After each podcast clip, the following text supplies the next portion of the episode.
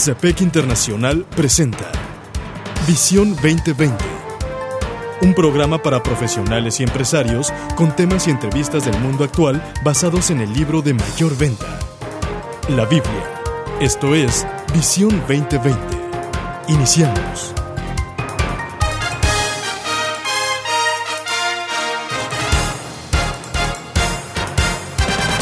Bienvenidos a su programa Visión 2020. Les saludamos. El doctor Enrique Cepeda con la alegría de siempre. Y Edgar Medina. Hoy presentamos el programa 1194, Construir relaciones ganadoras. Para iniciar escuchemos Efesios capítulo 4 versículos 25 al 32. Por lo tanto, dejando la mentira, hable cada uno a su prójimo con la verdad, porque todos somos miembros de un mismo cuerpo. Si se enojan, no pequen no dejen que el sol se ponga estando aún enojados, ni den cabida al diablo. El que robaba, que no robe más, sino que trabaje honradamente con las manos para tener que compartir con los necesitados. Eviten toda conversación obscena. Por el contrario, que sus palabras contribuyan a la necesaria edificación y sean de bendición para quienes escuchan no agravien al Espíritu Santo de Dios, con el cual fueron sellados para el día de la redención. Abandonen toda amargura, ira y enojo, gritos y calumnias, y toda forma de malicia. Más bien, sean bondadosos y compasivos unos con otros, y perdónense mutuamente, así como Dios los perdonó a ustedes en Cristo. Doctor, Construir relaciones no es fácil, pero construir relaciones ganadoras es un desafío todavía mucho más grande. Y especialmente para nuestros días, que estamos viviendo días difíciles, relaciones que van a, van a hacer la diferencia, relaciones que van a producir. Que van a trascender. Que van, esa es la palabra, que van a trascender. Bueno, Robert Tamasi escribe para la serie Maná de lunes hace algún tiempo un artículo que él llamó ¿Sus depósitos superan a sus retiros? Es una buena pregunta. Él habla de ingresos, de gastos, de créditos, de débitos, o sea, activos y pasivos que pues, son cosas del banco, son cosas de, de finanzas. Pero todos sabemos que si nosotros retiramos más de aquello que depositamos, tarde o temprano vamos a tener un déficit. Así es. Y nuestra empresa no va a estar sana, al contrario, va a estar quebrada. Pero los depósitos y retiros son típicamente utilizados en la terminología bancaria. Pero aquí hay un punto, Edgar, que también se puede utilizar en términos de relaciones, ya sea en el hogar o en el lugar del trabajo. Cada uno tiene lo que los psicólogos llaman un tanque emocional. Así es. Y cuando ese tanque está lleno, pues nos sentimos contentos y en paz. Cuando el tanque se agota, pues nos sentimos disgustados y, estresados. Fíjate, muchas veces y muchas maneras de hacer depósitos, ¿ok? En el almacén emocional de alguien. Conozco a una persona que cuando ve a alguien y le dice, tu vida es una bendición, nada más. Sí, sí, sí. Y la gente se siente, se lo acaba de decir a una señorita que estaba sirviendo, era una mesera digo, tu vida es una bendición. Y vino y abrazó al cliente que le dijo eso. Dijo, mm. muchas gracias. O sea, era la palabra amable, la primera palabra amable que oí en todo el día. Es posible, sí, Y eso es llenar el tanque emocional de una persona. De una manera tan sencilla. Así es, y práctica.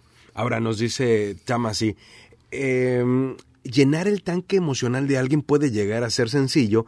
Es simplemente darle una muestra de tiempo y de atención. Así es a veces un contacto adecuado, con cuidado también puede ser útil, pero uno de los mejores métodos para llenar el tanque emocional de otra persona es a través del uso oportuno y cuidadoso de nuestras palabras, como este, este cliente le dijo a la mesera.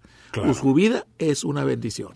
Sin embargo, las palabras habladas a destiempo y sin cuidado pueden disminuir los suministros emocionales con la misma facilidad, o yo diría mucho más. Así es. Pueden apachurrar a la persona, aplastarla, hacerle sentir mal.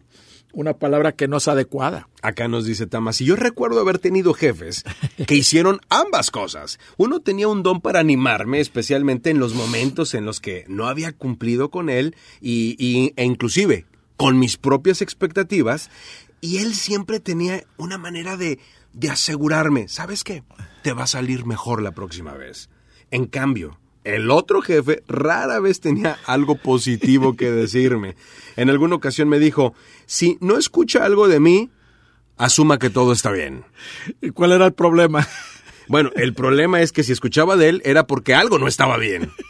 Sí. Básicamente le está diciendo, si yo me acerco a ti es porque tienes problemas, Así es, jovencito. o sea, ya lo, lo, lo preparó, o sea, le dio temor cuando se acercaba el jefe, porque dice, pues, ¿y ahora que, dónde la regué? ¿Dónde hice las cosas mal? Ahora, fíjate que viene a mi mente lo de Tomás Alva Edison. Claro. Uno de sus empleados viene y dice, oiga, maestro, ya son muchas veces que hemos fallado para la, la bombilla, para el foco, para la luz, que la inventarla. Y le dice Tomás Alves, ya son 120 veces de cómo no hacerlo. O sea, fue una palabra motivacional. Claro. Vamos a seguir adelante hasta que descubramos cómo hacerlo.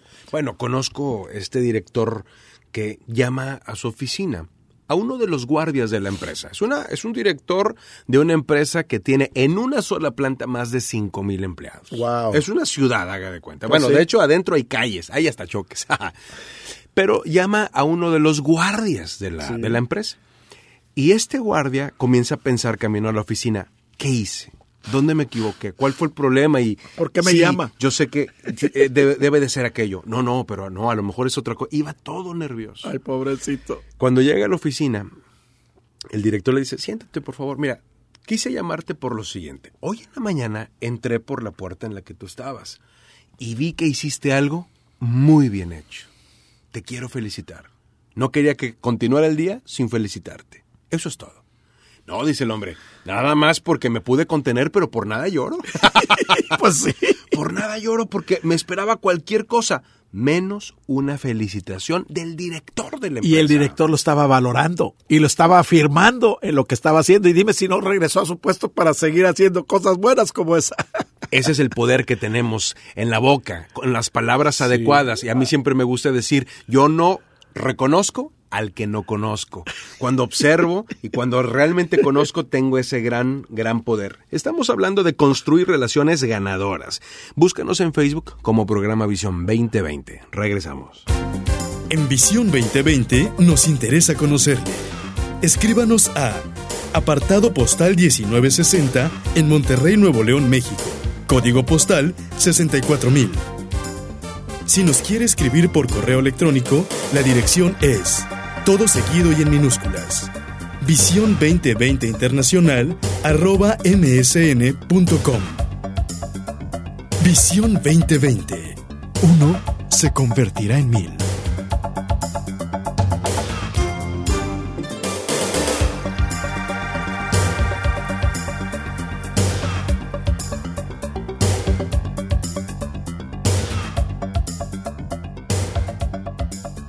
Doctor, continuamos con este programa. Construir relaciones ganadoras. Y, y Robert Tamas, sí, es un hombre que con mucha sensibilidad ha abonado Muy buenos. y grandes, grandes aportaciones han llegado al maná de lunes por, por la pluma de Tamas. ¿sí? Y en esta ocasión él nos dice que a la hora de hablar de, de este tipo de relaciones que todos deberíamos de procurar, las ganadoras, pues las necesidades que tenemos de apoyo emocional y de afirmación son diferentes. Pero todos apreciamos recibir palabras positivas de vez en cuando. Y fíjate que eso es muy importante. Él, ah, en los manás de lunes que hemos visto anteriormente, en- se nos han hablado de la energía y el impacto de las palabras, el impacto de la lengua. De la lengua. eh, ya sea en pro o en contra, y es útil revisar periódicamente este aspecto en las relaciones que queremos que sean ganadoras. En particular, tenga en cuenta algunas ideas que nos da el eterno manual de negocios, que es la Biblia. Sí, en la Biblia encontramos varios aspectos y varios principios que nos van a ayudar a construir relaciones ganadoras. El primero de ellos es construir en lugar de derribar. Fíjate, bajo presión siempre es más fácil encontrar la falta que ver los aciertos. Pero la marca de un buen líder en su capacidad para desarrollar y edificar a los que dependen de ellos, equipándolos para retos cada vez mayores. Para tener éxito en eso, tenemos que aprender a escoger a la gente que hace lo correcto y lo recto. Fíjate lo que dice Efesios 4:29. Eviten toda conversación obscena. Por el contrario, que sus palabras contribuyan a la necesaria edificación, y aquí destacamos esta palabra, que contribuyan a la necesaria edificación y sean de bendición para quienes escuchan. Me encanta este punto, doctor, porque si queremos construir relaciones de ganar-ganar, aquí lo primero que tenemos que hacer es construir, es decir, aprender a edificar con nuestras palabras. Fíjate que ahorita estamos ministrando a un matrimonio donde se tratan con puras palabras obscenas. Terrible. Él hacia ella y ella le responde con las mismas palabras. Claro. Entonces, eh, aquí el problema no son ellos dos, el problema son los hijos que están viendo y escuchando ese lenguaje. sí. Y en lugar de ayudarlos, no, no, los están arruinando. Eh, eh, cuando ellos crezcan y puedan hablar y tener, ¿qué va a pasar? Van a repetir a sus Sin duda. papás. Sí, sí. Es, es terrible. Aprender a construir con las cosas que decimos es, es vital. Otra, nos dice el, eh, el estudio que nos ofrece Tamasi, esfuércense por promover, no desalentar. Dice, hace años, cuando estaba siendo considerado para un puesto de trabajo en una organización sin fines de lucro, yo era un novato, ahora, o sea, que estaba comenzando, por así decir. Me faltaba la valiosa experiencia, pero la gente que evaluó a los candidatos y que me vio como un diamante en bruto, entre, entre comillas, dice, alguien con el potencial de que valía la pena invertir. Cuando me contrataron, mis superiores me enseñaron y me trataron desde esa perspectiva. Y con el tiempo me sentí recompensado por su confianza. ¿Qué dice Proverbios 18:21? Qué importante, mira. La lengua tiene el poder de la vida y la muerte. El que la ama comerá de sus frutos. Y así es. Nuestras palabras son como, ¿cómo se dice? Como un cuchillo, como un que puede destruir. Sí, claro. Eh, tenemos que tener mucho cuidado. Pero hay una tercera cosa, ¿qué es lo que nos dice? Responder con amabilidad en vez de enojo. Fíjate, primero dice construir en lugar de derribar, esforzarnos para promover y no desalentar. Pero esta que tú acabas de tocar, responder con amabilidad en vez de enojo. La blanda respuesta, dice Proverbios 15.1, quita la ira. La palabra áspera hace subir el furor. Muchas veces tener las, cuidado. las personas hacen o hacemos cosas que, pues, digamos, merecen la desaprobación de otros, pero el amor detrás de, de cada uno de nosotros debe de estar eh, fundamentado sobre la idea de querer para el otro lo mejor. Y esa es una buena manera de definir el amar. El otro día eh, fui a una conferencia en donde hablaban acerca del amor, pero desde una perspectiva totalmente científica. De hecho, no bíblica. No, no bíblica. Pero esta persona, que es, que es una persona de ciencia, dijo, alguien ama cuando está dispuesto a sacrificarse en pro del beneficio de aquello que ama. Muy buena definición. Muy buena. ¿Quién verdaderamente ama? Aquel que dice, no, le doy la prioridad a ti más que a mí. Eh, Realmente. Ahora, la Biblia va más lejos. Dice, ama a tus enemigos. Claro. Bendice a tus enemigos. Haz de bien a tus enemigos. Ora por tus enemigos. Cuando tenemos eso en el corazón, doctor, realmente vamos a procurar lo mejor para las personas y eso no solamente es lo mejor para las personas, sino que también es lo mejor Fíjate. para nosotros. Este jefe le manda a su subalterno un correo muy duro, pero muy duro, de lo que tenía que hacer. El subalterno le contesta de una manera bien tranquila. Dice, jefe, gracias por su correo, pero permítame hablar con usted, porque este correo me ha lastimado y quiero expresarle mis sentimientos.